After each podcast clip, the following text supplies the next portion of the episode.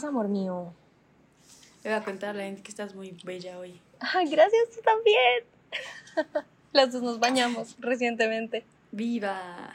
Yo esta vez sí voy a poner toda la actitud.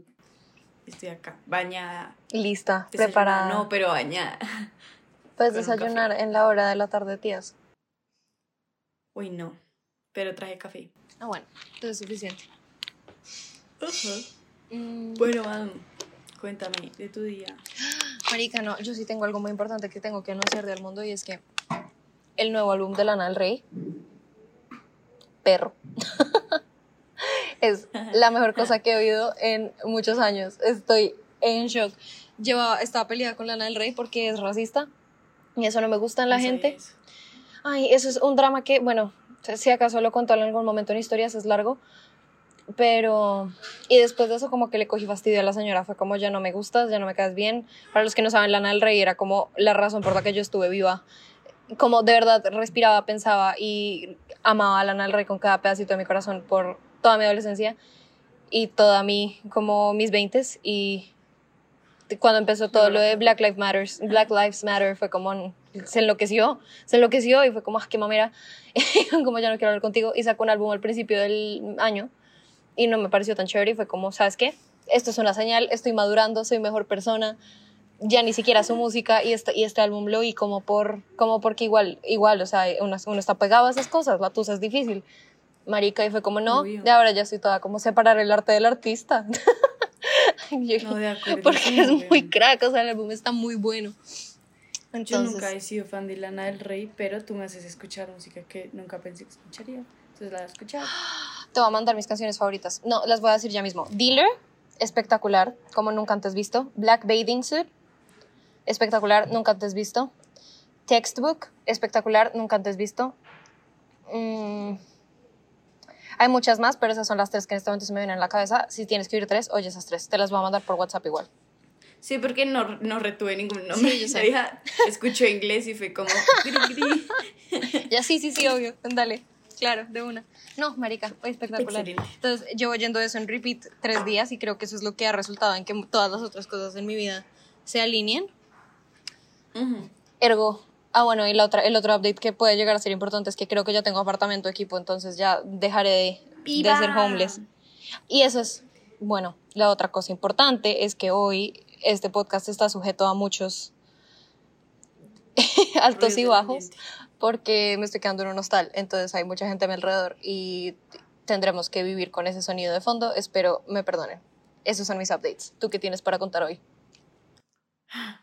Nada, me desperté, Manu me regañó porque soy una lenta de mierda y aquí estoy con un café. ¿Qué has hecho esta semana? Porque sí, efectivamente. Eh, no, Manu, la verdad, que tenga para contar algo interesante. em, nada.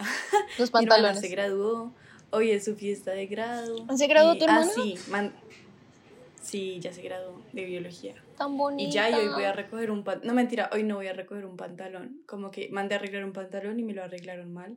Entonces, esa sigue mi frustración de la semana. Y hoy tengo que ir. Porque ayer, cuando lo iba a recoger el man, se le olvidó que teníamos una cita para arreglar mi pantalón. O sea, hasta, hasta mi arreglador de pantalón me planta. Fui plantada por el señor. Y ya, y hoy tengo que volver a ver qué pasa. ¿Sabes? Yo también que creo que Mercurio está saliendo de retrogrado. Entonces ahí estamos también como lentamente Sí. alineándonos de nuevo. Entonces todo va a estar bien. Yo siento que el, próximo capítulo nos vamos a estar como ya, mi vida es perfecta. Pantalón hermoso, yo ya tengo apartamento. Eh, ¿Qué más? Dios mediante. Mentira. Legit. Necesitamos que Dios me medie bastante. Y ya, Bueno, mi Manu. em, ¿de qué vamos a hablar hoy, Vamos Natacha? a hablar de un, de un tema súper interesante que Manu dijo y nos pareció excelente tema. ¿Sí o qué? ¿Sí o qué? Sí, pues es que lo he vivido mucho. En- obvio. Entonces, como que ah, estábamos hablando como de to- por toda la transición que está pasando Manu de cambio actualmente en su vida, ha tenido que experimentar altos niveles de ansiedad. Y creo que todos, todo, yo siento que es- la ansiedad es muy intrínseca al ser humano, pero también la pandemia y el volver a reactivar la vida social hizo que los niveles de ansiedad de la gente en general se despilotearan bastante. Entonces creo que es un tema súper actual que podemos discutir hoy. Sí, también como dos cosas. Uno, creo que en el podcast no hemos dicho, y de hecho creo que no lo hemos dicho en forma en ningún lado, que me fui del país. Solía vivir en Colombia con Natis y me fui. Sí. Eh, estoy viviendo en Italia. Dios mediante, viviré. De verdad tendré residencia permanente pronto. Eh, y, y, sí, ese es el cambio. Creo que nunca lo habíamos dicho así puntualmente, entonces creo que era no. importante también. Y que, que yo siento mucho que de ahí nació el podcast en muchos sentidos. Fue como tener esa responsabilidad de tener que hablarnos una vez a la semana para mantener la amistad viva es un factor que también impulsó a que esto pasara rápido, más bien rápido que lento, porque llevábamos gestionando que esto sucediera como seis meses y no pasó hasta que me fui. Sí. Entonces, eso siento que era, teníamos que decirlo en algún punto y este es el punto. Mm, y nada, pues sí, el tema entonces, por lo tanto, es la ansiedad. Eh, en general, como los desbarajustes mentales que trae el cambio y y la vida como en, en, general como salud mental en ese sentido creo que es como lo que queremos discutir hoy sí ¿qué te parece si empezamos el tema tipo testimonio de una vez? de una si quieres ve tú primero bueno está bien si insistes go Natis go a ver eh, sobre la ansiedad puedo decir que me pasó mucho durante el colegio que los últimos años, desde que yo volví a intercambio, eso fue más o menos 16 años, yo estuve en función de mi graduación todo el tiempo. O sea, era impresionante. Yo era como, bueno, ahorita no estoy viviendo tal tan chévere, pero va a pasar esto cuando me gradúe, va a pasar esto cuando me gradúe, voy a ser feliz cuando me gradúe. Hasta tenía un, una cosa, yo odiaba matemáticas y tenía como una cosa en mi cuaderno donde yo marcaba los días que faltaban. O sea, dos años y medio haciendo eso. Lo máximo. Loquísima. Ajá, y cuando me gradué empecé a notar que mis niveles de ansiedad se dispararon durísimo, precisamente porque yo decía como ya debería estar viviendo al máximo. Entonces me empezó a pasar como que yo nunca sentía que estaba donde tenía que estar, nunca estaba disfrutando lo que tenía que, o sea, lo que estaba haciendo, siempre sentía que tenía que estar haciendo otra cosa. Entonces era como no estar en ninguna parte y no, sí, sí, como en verdad se volvió lo mismo que estaba pasando en el colegio, solamente que ahora con ansiedad, porque era como este es el momento en el que deberían estar pasando cosas chéveres. Entonces, el momento en que debería estar haciendo algo chévere, estaba muy preocupada pensando que tenía que estar en otra parte o haciendo otra cosa. Eh, entonces, creo que ha sido todo un proceso de ese momento ahorita en el que yo he aprendido a tener mecanismos para pilotear esa ansiedad y eso hoy siento que las personas, ¿sabes? Como la ansiedad no se va a ir a ninguna parte, siento que no, uno no puede estar en un estado estable y feliz todo el tiempo, la ansiedad siempre va a estar ahí, pero creo que cada persona tiene que encontrar mecanismos que le ayuden a pilotearla y también siento que un muy primer, o sea, un primer paso muy importante es caer en cuenta el porqué de la ansiedad. Tal vez el, el mensaje no es la ansiedad, pero, o sea, ¿qué me dice la ansiedad? Es como el mensajero estoy, estoy sintiendo ansiedad, como de dónde viene. Y también yo siento que es demasiado importante distinguir como entre la ansiedad y como el estrés, que es algo que a mí me ha costado sí. muchísimo. O sea, una cosa es una patología que ya siento que en este momento todos sufren, como yo no creo que en este momento nadie esté exento de la ansiedad, pero igual si es una enfermedad, o sea, no es como, digamos que sí, como que ya sentir ese estrés tan, tan, tan, prolongado, tan prolongado y tan grande es eh, muy distinto a simplemente como, uy, marica, qué estrés, esta presentación que tengo es una cosa, pero si me estoy hiperventilando, si no puedo dormir, si dejo de comer, si estoy vomitando, lo que sea, pues ya es como, ok, se te extrapoló, eso, eso no es estrés, eso es ansiedad. Y es muy importante tener como esas dos cosas súper en, en, cuenta, no sé. Pero sigue con tu testimonio. No, ya, ya terminé mi tipo de testimonio, eso era de tu, tu discurso, por favor odio esto porque editando este podcast me doy cuenta de lo mucho que hablo y lo poquito que hablas tú. No, pues no sé qué responder. Gracias. Mi pr prueba uno. Eh, bueno, a ver. Bueno, pues digamos que yo siento que, a ver, aquí Honest Hour, yo soy una persona que ya ahorita estoy en un momento mucho mejor de mi vida, pero yo duré toda mi adolescencia y bueno, pues esto empezó con que soy fan de Lana del Rey, eso ya dice mucho de mí. Yo soy una persona profundamente enferma mentalmente, como desde que soy chiquita he tenido muchos problemas como neurológicos, es la palabra correcta, mi amiga psicóloga. Em, Neurológicos. Sí, neuro. No, pero sigue, pero sigue. Biológicos, no sé, sí, en fin, o sea, estuve medicada por muchísimo tiempo. Em, fue algo que, pues, con lo que sufrí demasiadísimo y, y, quiero, y quisiera en algún futuro hacer un capítulo como un poquito más concentrado como en, en, la depresión y en todos esos temas porque fue algo que también me atropelló muchísimo cuando, cuando era más chiquita. Eh, y digamos que la ansiedad siempre estuvo ahí, pero pues yo estaba muy concentrada en sobrevivir vía ergo la depresión a preocuparme como por la ansiedad social que tenía, que era muy vasta, y hasta que no me mejoré de la depresión no me di cuenta de lo vasta que era. Eh, y ya, digamos que cuando empecé a mejorar con mi depresión y empecé a sentirme mejor con eso, eh, me di cuenta que el tema de la ansiedad también era una vaina que me bloqueaba muchísimo en demasiados sentidos y aspectos, como que sí, en fin, o sea, era algo que de verdad me, me afecta, va y me afecta y me afectó muchísimo, muchísimo, muchísimo en mucho tiempo de mi vida y ahorita es algo que lentamente aprendí a pilotear con lo que tú dices, es como qué función sirve esto dentro de mí. Yo siento uh -huh. que algo súper importante es eh, reconocer, digamos, que la ansiedad muchas veces se, se, manifiesta como en, o sea, la ansiedad muchas veces lo que tú dices es como vivir en el futuro un poquito, como como qué es lo que viene, qué es lo que va a pasar, cómo me preocupo por eso, así sea en seis meses, cómo fue puta, qué voy a hacer en ese momento, qué va a pasar, o en este momento no me voy a concentrar en lo que tengo que hacer ahorita porque tengo que pensar en qué va a pasar en un futuro y yo siento que eso es algo muy característico de la ansiedad, como vivir en el, en el, en el qué va a pasar en vez de concentrarse en el presente. Y algo que me ayudó mucho en eso, por ejemplo, es como el tema del mindfulness, que... Uh -huh pues que básicamente en, sus, en su descripción más pelle y menos profesional es eso, es como la, la conciencia de la hora, de este momento y qué implica y qué representa para, como para encontrarse uno como en este momento. Entonces como la meditación, respirar y sentir como que el oxígeno entrar dentro de tu cuerpo y saber que eso es algo que no es gratuito, pues como que tú de verdad, si lo haces a conciencia, cambia muchas cosas. Eh, estar presente, la gratitud, eh, capítulo pasado, capítulo de hace dos capítulos, etc.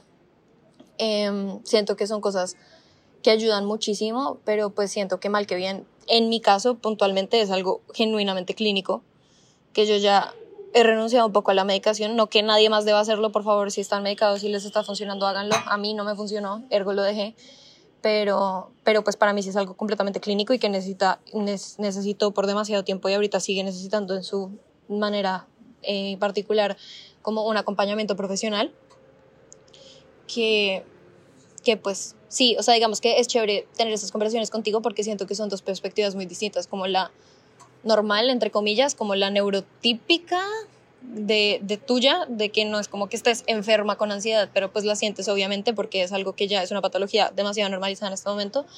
Y, y yo pues que he estado internada múltiples veces por este tipo de cosas y que de verdad como en muchos momentos como que ¡ah!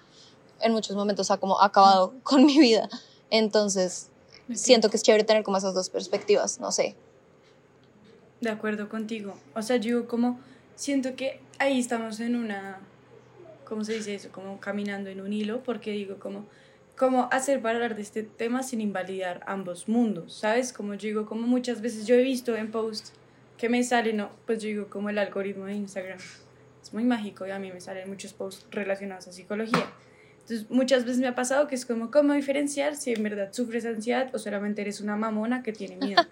Yo digo, como, pues me parece muy inválido también. Yo digo, como, obviamente no estamos hablando de una psicopatología, no estamos negando todo lo que puede implicar es una experiencia tan densa, pero siento que así como uno desde lo normal experimentando ansiedad también puede ser horrible y me parece súper feo como muchas veces pretenden decir como ya, deja el show. Total. ¿sabes?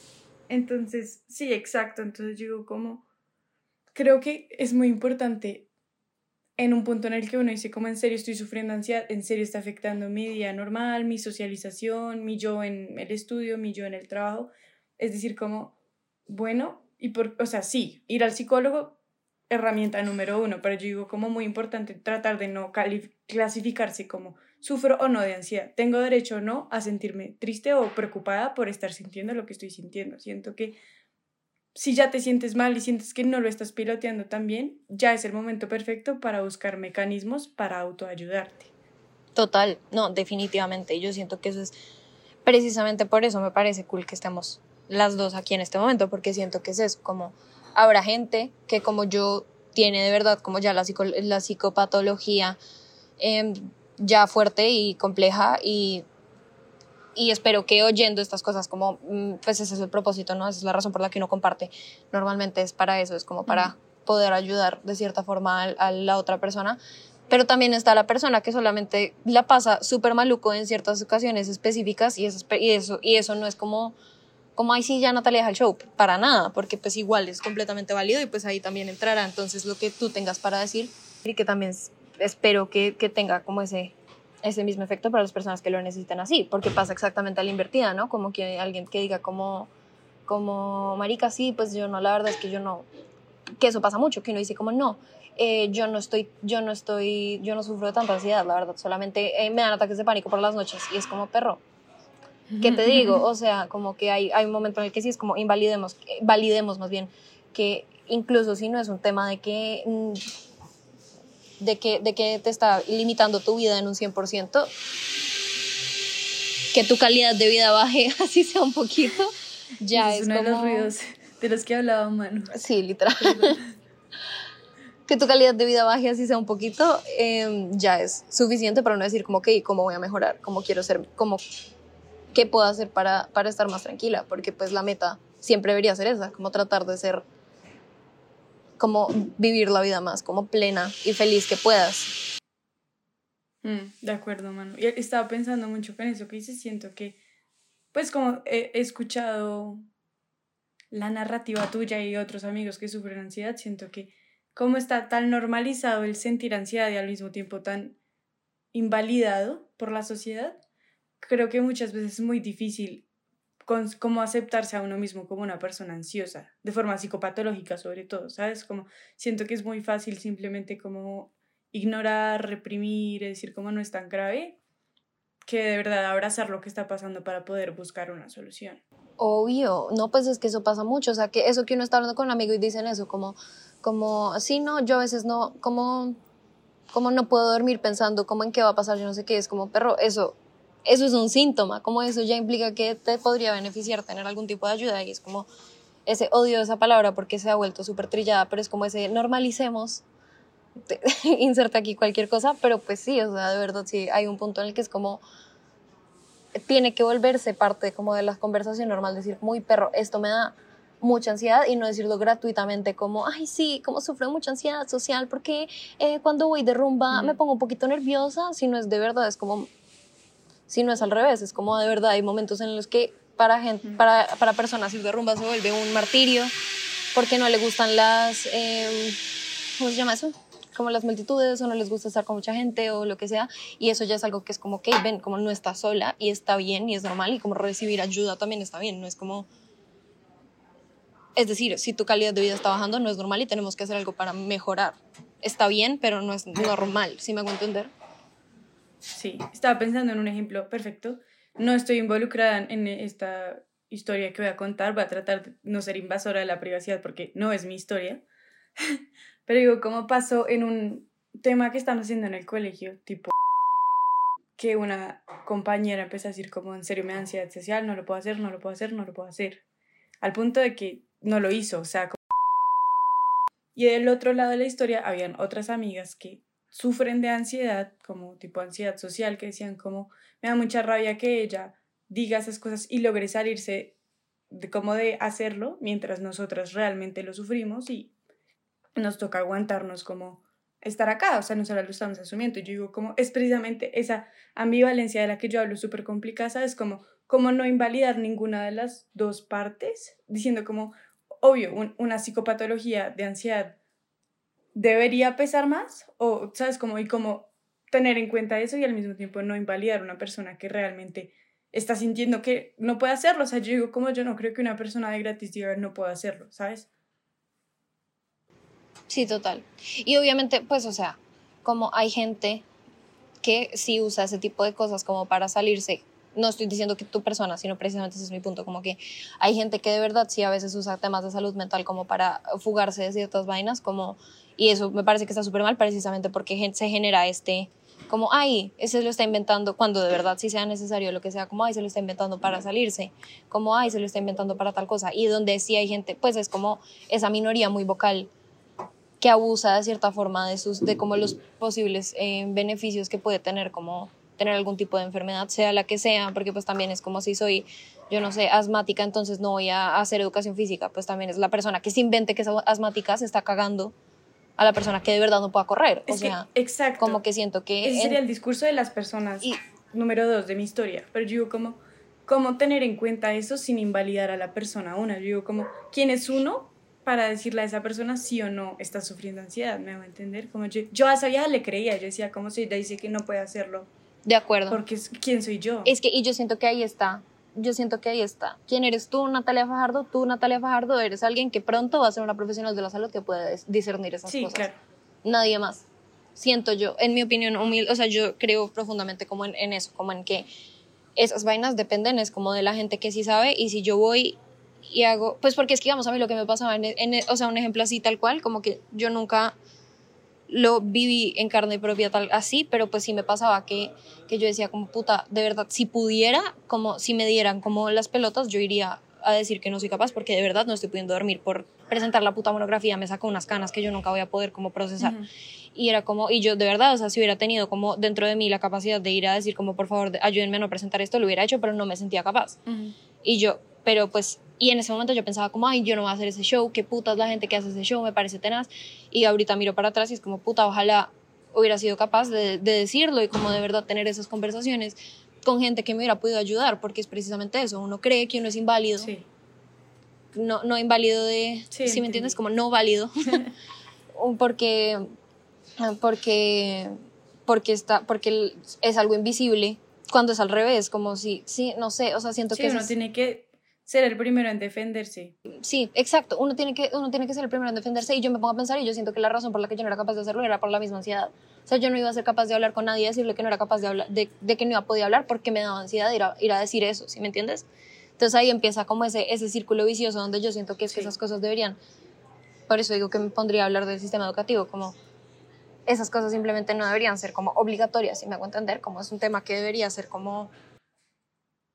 De acuerdo.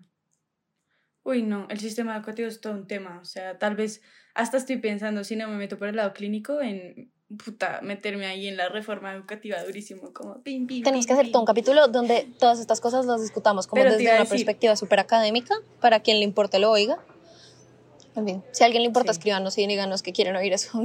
Natalia Manuel haciendo ñoñas de la psicología por una hora. Excelente.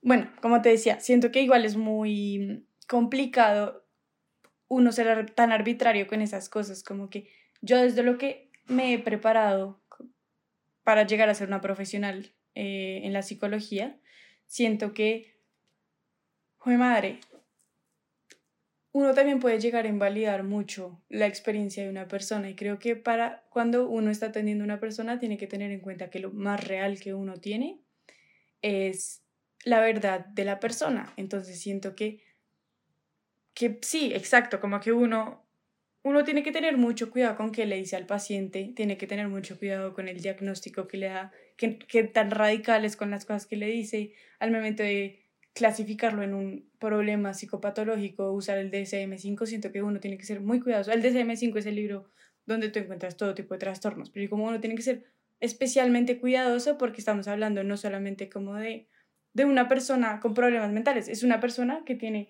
Eh, una persona tiene muchas capas em, y creo que es muy una cosa que uno le pueda decir puede cambiar radicalmente para mal muchas cosas. Entonces digo, como uno la primera verdad que tiene, pues es la experiencia de la persona y eso es la verdad para la persona y uno tiene que tener especial cuidado en decirle como si eres o no eres, ¿sabes? Como no invalidar a la persona. Uno es, o sea, como que yo me, me acuerdo como de esas épocas en las que uno criticaba a la gente por existir y es que uno a veces es muy adolescente, huevón, o sea, como que ya ahorita yo trato de zafarme de esa mentalidad lo más que pueda, ya ahora que soy más grande, pero pues es que es eso, o sea, como cuando uno estaba en el colegio y eso, uno se la pasaba 24/7 invalidando a todo el mundo todo el tiempo. O sea, era como eso que está sintiendo ella no es verdad, eso que está sintiendo esta otra persona no es verdad. Y yo ahorita miro para atrás y es como si en este momento en la universidad alguien dijera que ella no va a hacer X o Y cosa porque le da mucho miedo, como a mí que me afecta, ¿sí me entiendes? Es como al revés, sería como severo. Si eso significa que si yo tengo miedo, yo también voy a poder no hacerlo. Como y siento que eso también es muy, una cosa que uno, o sea, como que, digo muy adolescente porque creo que eso es algo muy ligado a, como esa inmadurez de estar tan pendiente de las otras personas.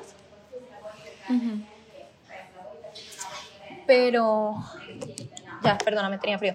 Yo siento que eso está muy ligado. Oye, tu chaqueta, ¿tu chaqueta dónde la compraste? En Pull&Bear, en la sección de hombres. Está la orden. Cuando vengas. eh,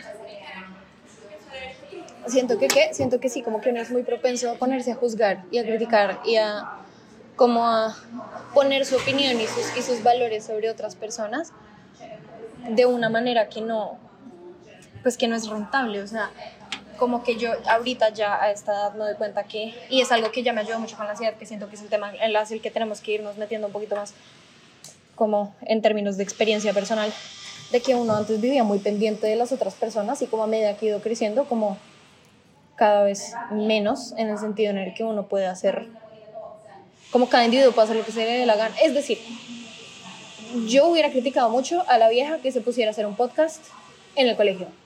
Y yo ahorita, pues, sí, aquí, si me hago entender, como, y siento que eso es demasiado importante, como que en, en, el sentido en el que si uno no es el tipo de persona, si uno sí es el tipo de persona que se pondría a criticar tanto, es como, eso es un error tuyo, no de no de la persona a la que estás criticando, o sea, la china que se quiere zafar de la monografía porque no quiere, porque no la quiere hacer por cualquier razón que esté haciendo, pues es como a mí que me importa, o sea, en qué me afecta a mí que esa persona haga o, deje de hacer su monografía. Como que algo que yo hablaba mucho con una amiga del colegio es que el colegio es todo un tema por muchas razones, pero también como porque es un microsistema social muy opresor y tiende a pasar mucho que en ese microsistema cada persona tiende a cumplir una función. Aquí yo me estoy metiendo con un punto de vista, según yo, súper sistémico, pero siento que pasa mucho eso, como que la gente está muy metida en la vida de, otras, de las otras personas porque al mismo tiempo todos somos lo mismo y cada una persona tiene que estar cumpliendo una función para que todas las demás se desarrollen. Entonces siento que eso es súper, puede llegar a ser súper tóxico y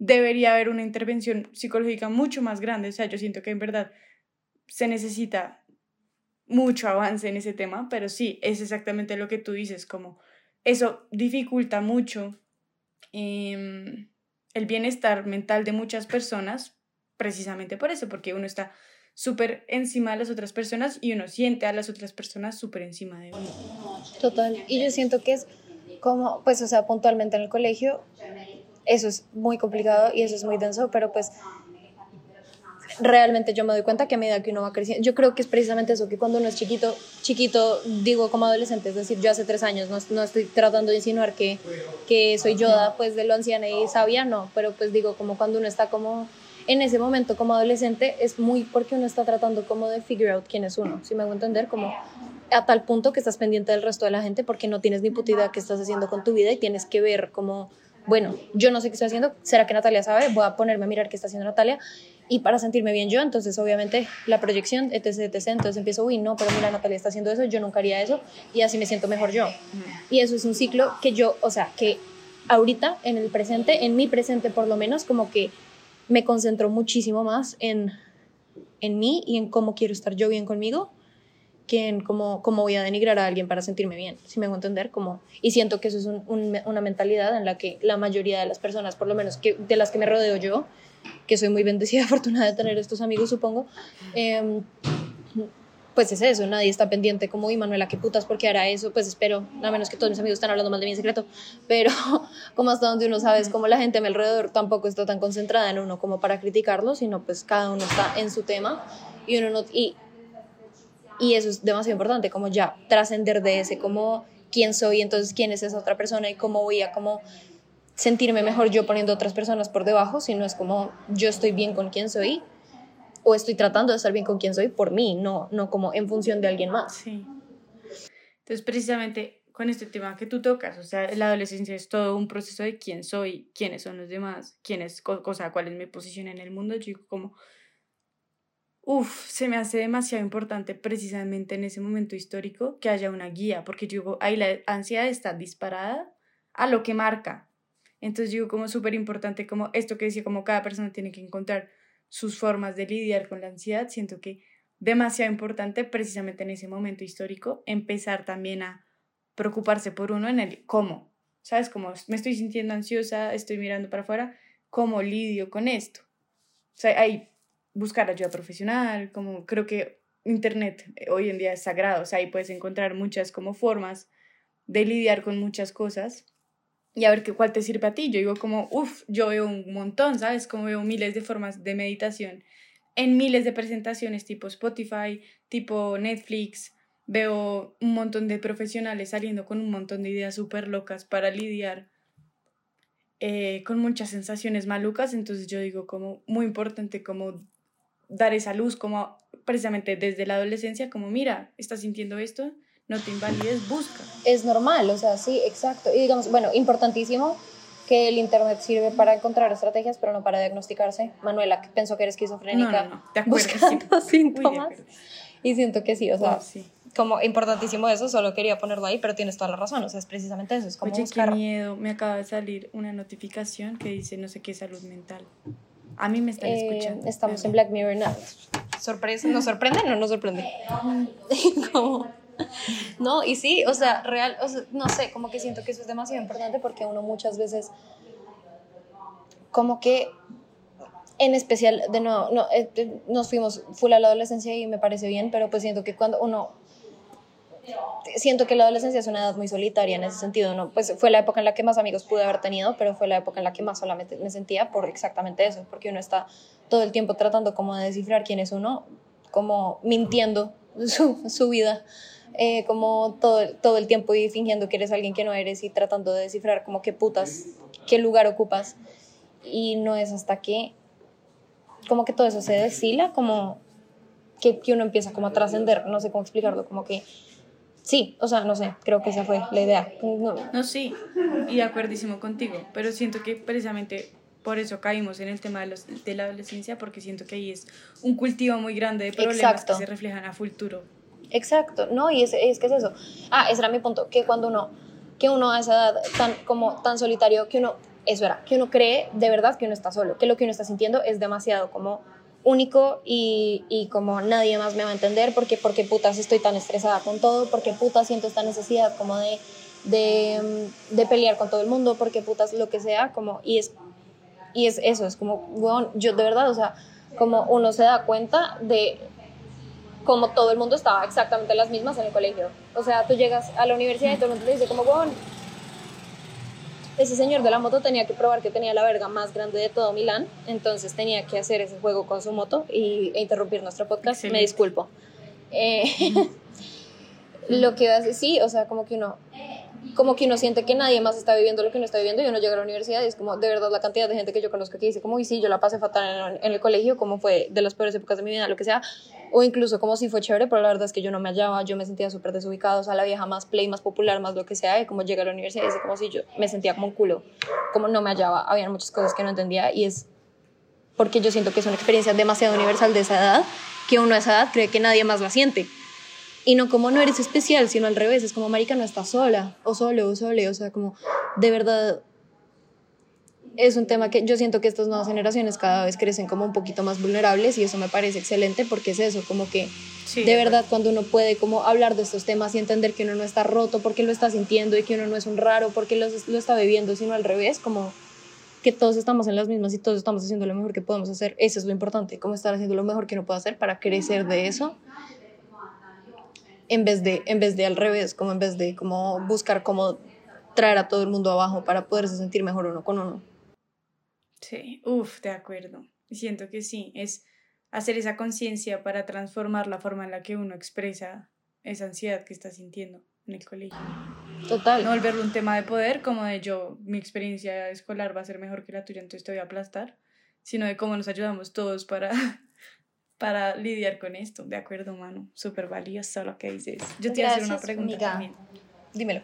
Ahorita que hablábamos como de que nuestras experiencias con la ansiedad han sido obviamente muy distintas. Te quería como preguntar como si quieres ahondar un poquito más en, en cómo ha sido para ti el entender y el vivir como con un tipo de ansiedad tal vez más intensa que entre comillas lo normal.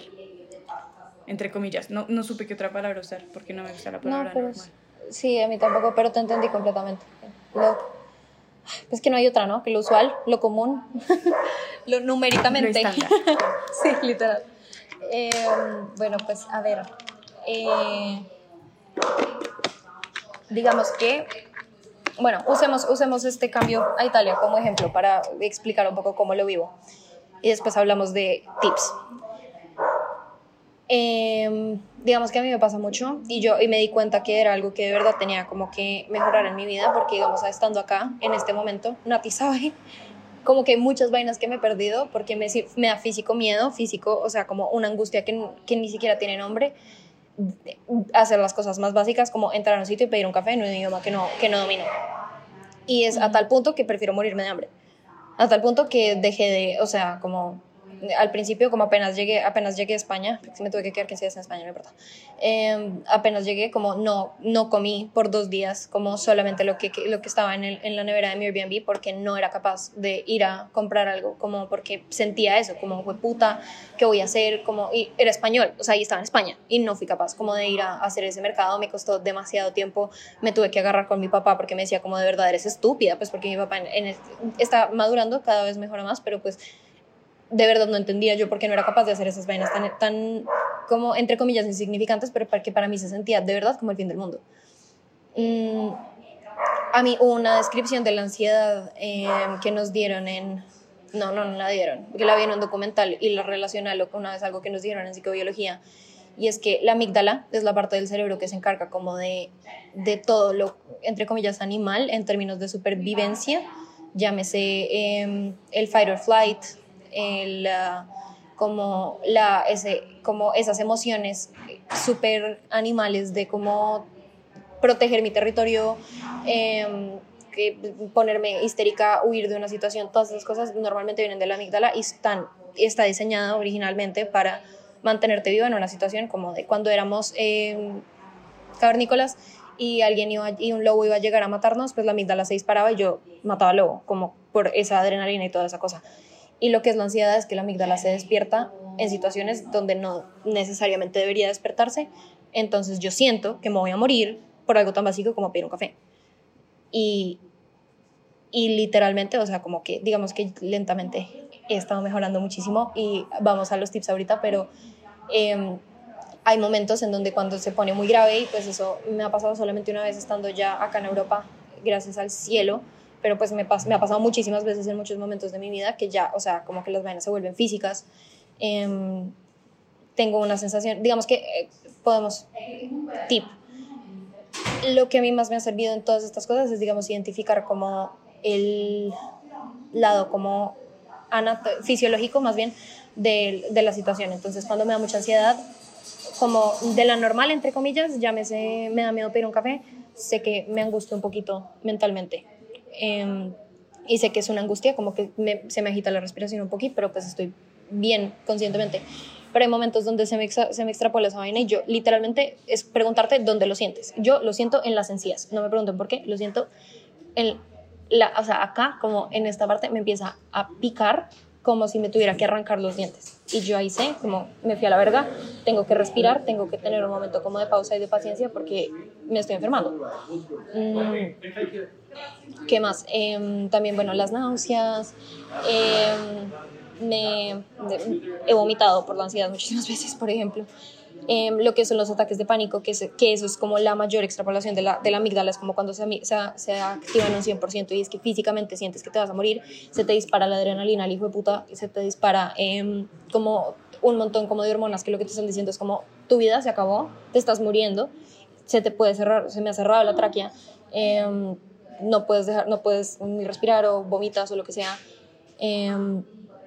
Todas estas cosas eh, son, pues digamos, como que son las señales. Este es, obviamente, lo que uno quiere es prevenir ese, esa extrapolación máxima, pero todas estas cosas son como las señales que uno dice, como que de pronto algo está mal conmigo. De nuevo, todo esto estamos hablando de la calidad de vida, de ser, porque ni la ansiedad ni muy pocas enfermedades mentales se curan realmente. Es como, ¿cómo puedo vivir con esto? Porque soy una persona en particular con muchas cebollas, con muchas capas como una cebolla. Em, y cómo puedo vivir la mejor vida que puedo vivir con las condiciones en las que fui traída a este mundo. Las mías son, por ejemplo, esas. Y es cómo puedo prevenir sentir esa sensación tan horrible que es tener un ataque de pánico. Y es la mejor forma de prevenirlo es cogerlo antes de que se vuelva un ataque de pánico. Mm, antes que, antes que prosigas, me parece muy importante eso que tú dices de la somatización de la ansiedad. Siento que esa es una señal muy grande como de que está pasando algo. Como yo también, digamos, sobre todo en pandemia, empecé a hacer, no sé si daño físico, pero empecé a hacer muchas cosas como en mi cuerpo, tipo como me empezaba a arrancar los pelitos o cosas así. Yo digo como, es súper fuerte y uno tiene que estar muy como atenta. Eso no es simplemente como, ay, como de pronto me decía mi mamá, como para ser tan hueva, para tocarte para hacerte daño, es como, es más grande que yo, no es como que lo haga porque me parece chévere, lo hago por ansiedad, entonces digo, como eso ya es una alerta roja durísima. Totalmente, sí, de acuerdo. Digamos, yo los, los cueritos, como yo sé, cuando veo, como cuando empiezo a sangrar de los dedos, me, es, me digo a mí misma como perro, algo está mal en tu vida, como este es un momento para hacer pausa y reflexionar como qué es lo que te está afectando en este momento. Por ejemplo, para mí es eso, los labios también cuando me los muerdo mucho. Hay gente que digamos como que se pellizca la cara mucho, como los granos y esas cosas, y se las empieza a arrancar y es como cuando de verdad está haciendo eso mucho. Eso tiene un nombre, pero no me acuerdo. También puede llegar a ser una señal. Todas esas cosas, exacto, como son, sí, eso, alerta roja, alertas rojas, como momentos para poder tú parar y decir como que pausa, como qué es, porque la vaina con la ansiedad es que muchas veces la gente cree que es como el ataque de pánico. Y sí, el ataque de pánico es muy fuerte y yo creo que es realmente la diferencia, digamos, entre como lo que hablamos al principio, como la ansiedad em, común que estamos sintiendo todos como esta generación y la ansiedad ya psicopatológica, por favor, busca ayuda como la puedas conseguir. Es, creo que el discernimiento que hago yo dentro de mí es, es si he sufrido ataques de pánico o no. Es como si yo sé que estoy muy mal o, o no tan mal. Que la gente cree que la ansiedad es como eso, como el ataque de pánico solamente y realmente no, o sea, como uno puede estar en un periodo ansioso largo, complejo, donde todo el tiempo estás con un poquito de ansiedad y no se explota en ningún momento, solamente de nuevo tu calidad de vida baja mucho porque estás sufriendo de unos niveles de estrés muy altos y no tienes que explotar para que no sea suficiente para decir como, ok, ¿qué puedo hacer para mejorar? Por ejemplo, cuando yo veo que me estoy sangrando los dedos, eso no es que hoy me hice sangrar el dedo, es que llevo muchos días tan despilota que me he jodido tanto el dedo que que me sale sangre. Y ahí es cuando yo digo, como, uff, ¿qué me ha pasado en estos días? Como en este periodo de tiempo, que es esa cosa que me tiene tan estresada, ¿qué puedo hacer para mejorar? No es, no es como, ay, hoy tuve mucha ansiedad, es un tema. Normalmente la ansiedad se presenta como en cuadros, no es hoy, sino es semanas, meses, incluso años, si no lo tratas, lo que sea, y la gente cree que es eso, es como la, la, la china que está atacada llorando en el baño y que no quiere salir y que está en crisis, y sí, pobrecita esa China, he sido esa China varias veces y es complicado, todos, todos hemos sido esa China, pero eso no, eso no es solo la ansiedad, la ansiedad también puede ser que te dé miedo ir a pedir un café y incluso si eres capaz de ir y pedirlo, mis respetos, yo no puedo, ya estoy pudiendo, pero pues incluso si, si eres capaz, el simple hecho de, de tener algo que pensar son cosas que uno dice como, uy, como de pronto, de pronto hay algo más que tienes como que ver dentro de ti. de em, acuerdo. Manu, ¿qué te parece si esto que me decía es súper importante, como de tratar de, obviamente no ser súper dictatoriales, como haz esto, haz esto, pero tratar de exponer algunos tips que nos han servido a nosotras para lidiar con la ansiedad? Entonces sí, pues digamos que, listo, ok, dale, go, tips.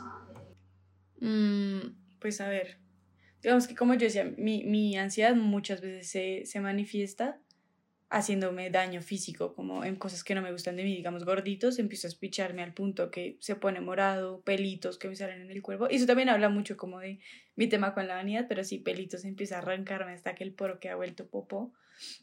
Me ha servido mucho mantener las manos ocupadas con otras cosas. O sea, yo soy inquieta de manos, torpe de manos, inquieta de manos. Me sirve mucho como tratar de empezar a escribir. Yo, uff, esa me ayuda un montón, escribir lo que estoy pensando soltarlo, tenerlo en físico y lo leo, como que, y luego días después lo leo, como para poner como exterior a mí todo eso que está dentro de mi cabeza que se siente que me va a matar. Eh, lo que digo, como manejar cosas con la mano, eh, espichar cositas, tener esos cositos que uno los puede mover. Plastilina. También Ajá, plastilina. Eh, he visto mucho a gente que se pone a pintar, a gente que se pone a leer. Una que no me sirve tanto, pero he visto que hacen mucho es meditar. A mí me pasa mucho que por la misma ansiedad no, no, no duro mucho tiempo meditando porque es como, bueno, ya, niña, ya cálmate que, que estás perdiendo tiempo de tu vida acá respirando. Literal. Pero siento como que si, si uno encuentra un, un video o un mecanismo o una forma de meditar que le sirva, es una, una gran herramienta. Sí, digamos que, bueno, yo amo la meditación en todos sus colores, olores y sabores. Podría ser todo un capítulo de la meditación. Em, y, y, lo podemos hacer si quieres, pero pues ese no es hoy. Pero digamos que hay una cosa muy importante de la meditación que siento que no mucha gente sabe y es que hay distintos tipos de meditación. Como nos, la meditación no es solamente la que uno ve cuando cierra los ojos, de como eh, estar sentada bajo el sol y cerrar los ojos y contar la respiración. Esa es buena y sirve y obvio, y si es la que le sirve a alguien, bien pueda. Pero también está la meditación activa, como salir a trotar. Y si lo haces con una intención, eso, como de limpiar tu mente y lo haces como, o sin música, con música que como que te ayude como a limpiar tu mente en vez de que te estrese, porque hay música que te hace sentir y hay música que te hace relajarte, entonces con la que te relaja. Em, em, caminar también lo mismo. Em, incluso como hacer ejercicio, como ir al gimnasio, yo no me identifico con eso, no me suscribo a ese estilo de vida, pero pues la gente que sí le puede ayudar muchísimo.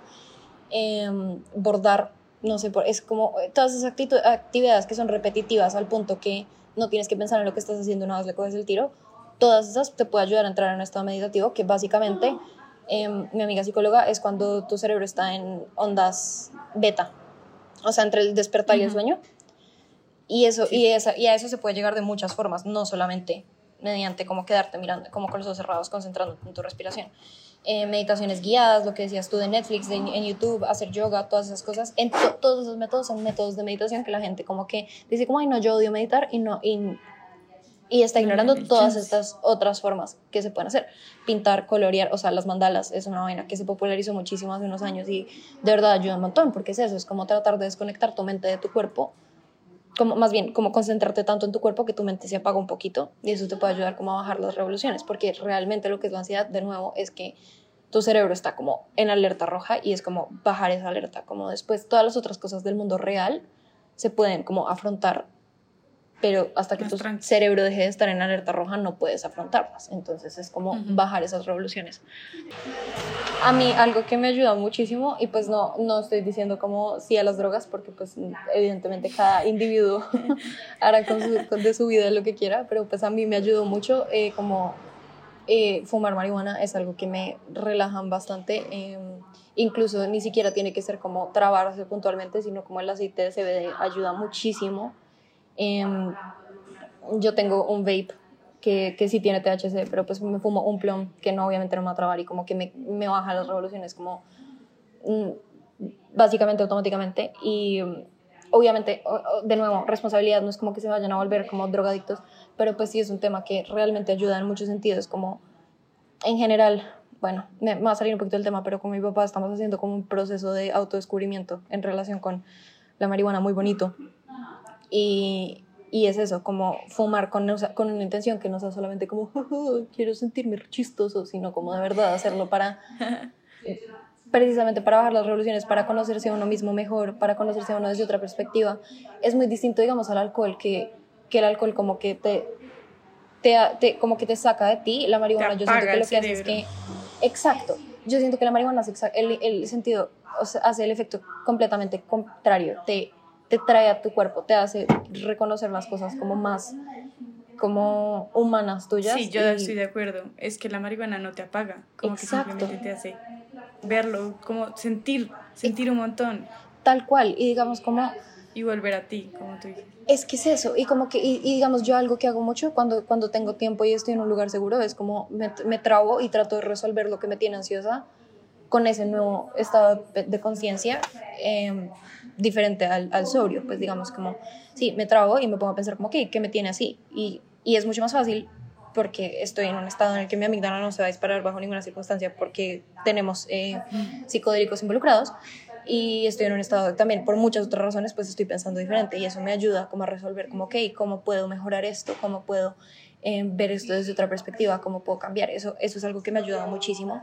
Mm, todo el concepto como el microdosing es algo que es muy interesante y que, y que, y que pueden investigar. el primer capítulo de un, de, un de un documental de, ¿cómo se llama la actriz que es Pepper Potts en Iron Man? Gwyneth. No tengo ni idea. Bueno, en fin, eh, se llama The Goop Lab, el, el documental. Y es un es, son como muchos capítulos de X. Es como la marca de esta señora que es la que trató de vender una vela que olía a su cuca. ¿Sabes de qué te hablo? Bueno, en fin. La, actriz, la actriz que es Pepper Potts, la actriz que es Pepper Potts tiene una marca. Y la vieja, y en, en su marca tiene unas... Em, y en su marca tiene, tiene, hizo como un documental con Netflix de cómo, de cómo el ambiente laboral que era esa marca. Y el primer capítulo es que lleva a sus empleados a un retiro espiritual, a que prueben hongos por primera vez en un ambiente controlado para que resuelvan una serie de traumas. Y muestran toda la investigación de la, de la psicología psicodélica que tienen como una academia en Canadá súper, súper, súper avanzada. Y digamos, mostraban vainas como un, un ¿cómo se llama eso?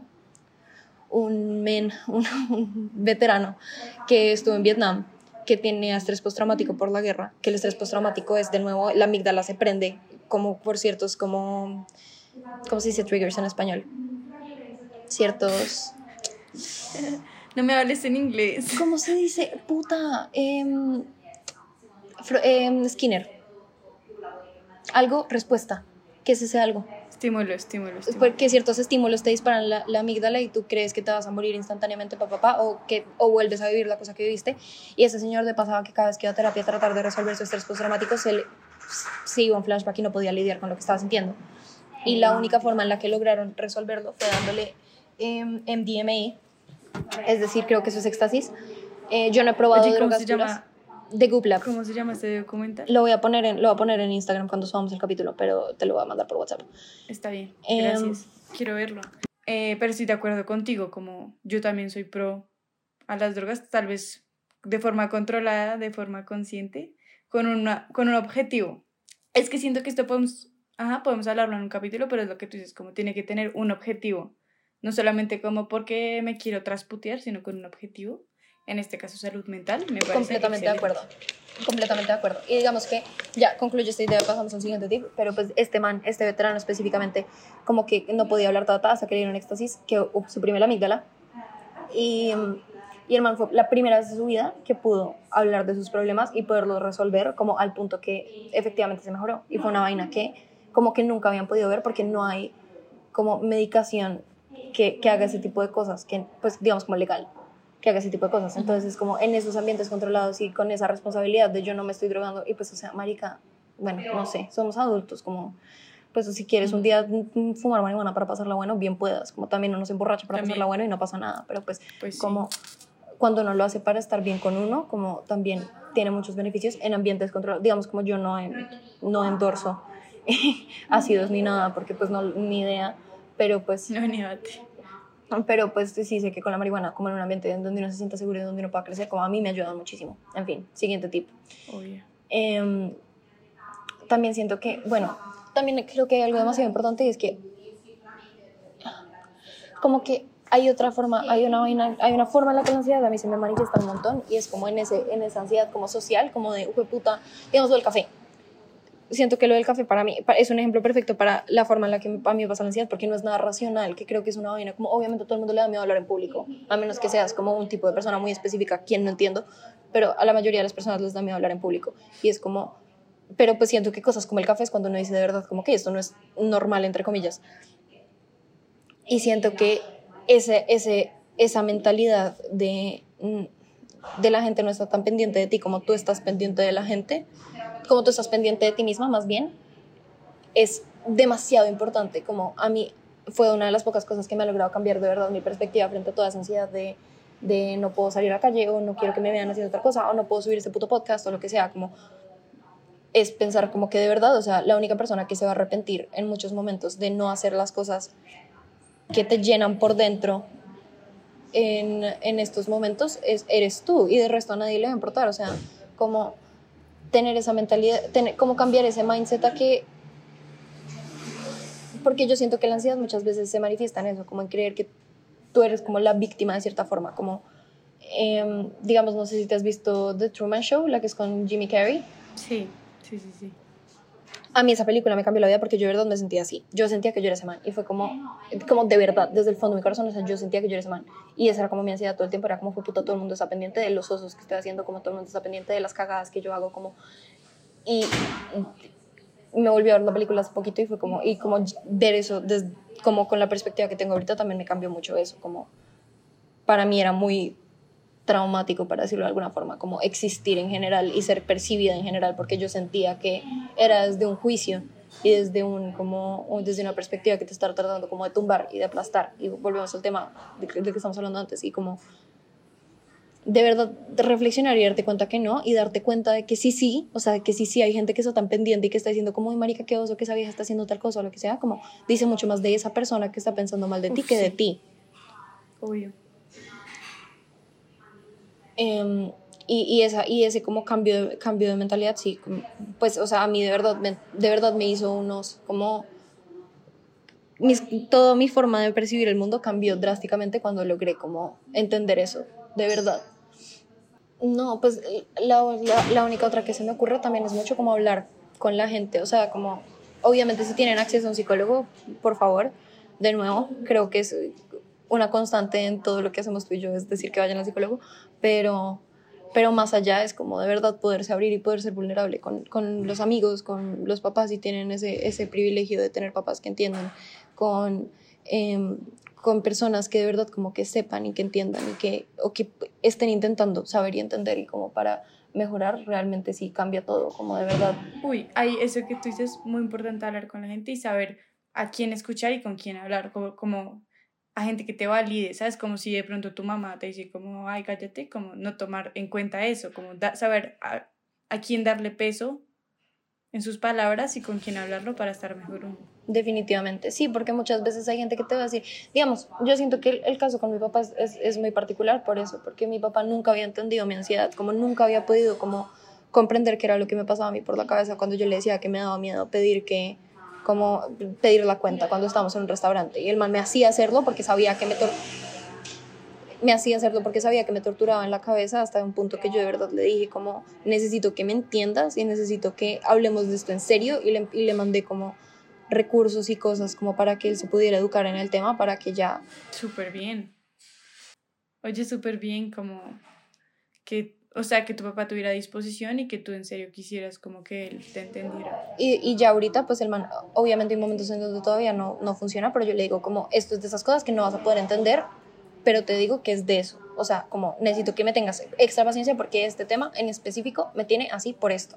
Y el man, digamos que no todo el mundo tiene ese privilegio, no todas las personas son tan comprensivas como lo es mi papá, digamos como soy muy, muy, muy eh, afortunada de tener como la familia que tengo en ese sentido, pero pues si no es mi papá, lo, hablaré con, lo hablaría contigo, si no es contigo, lo hablaría, si me entiendes, como tener un grupo, ¿cómo se llama eso? Como una red de apoyo que te ayude como a poder lidiar con estos sentimientos, sean, sean los que sean, como es demasiado importante, como siento que uno se cierra mucho, digamos, en especial como en la adolescencia y eso volviendo al tema, como uno se cierra mucho como a como a exponerse con otras personas por ese miedo a ser juzgado y yo siento que las relaciones más bonitas que uno construye son las que empiezan desde esa vulnerabilidad. Bueno, mi mano, yo creo que ya podemos hacer el cierre. ¿Qué Dale. A mí no me gusta cerrar. ¿No te gusta cerrar? Bueno, no, nada, como que me gustó mucho este espacio, creo que fue un, un tono más serio en, en el que tocamos pues este podcast me gustó mucho por hablar contigo. Siento que como tú dices, tener como esa, mm, ese contraste, como de dos voces muy, con experiencias muy distintas hablando del mismo tema fue muy bonito. Eh, me gustó mucho lo que hablamos, me gustó mucho los, los tips que manejamos, los disfruté mucho, escucharte hablar como de los tips me gustó mucho. Y ya, mi mano. Yo también disfruté este podcast. Gracias. A mí también me pareció chévere, no, sí. Sí, nos veremos en una próxima ocasión. Gracias a la gente que nos escucha. Chao. Chao.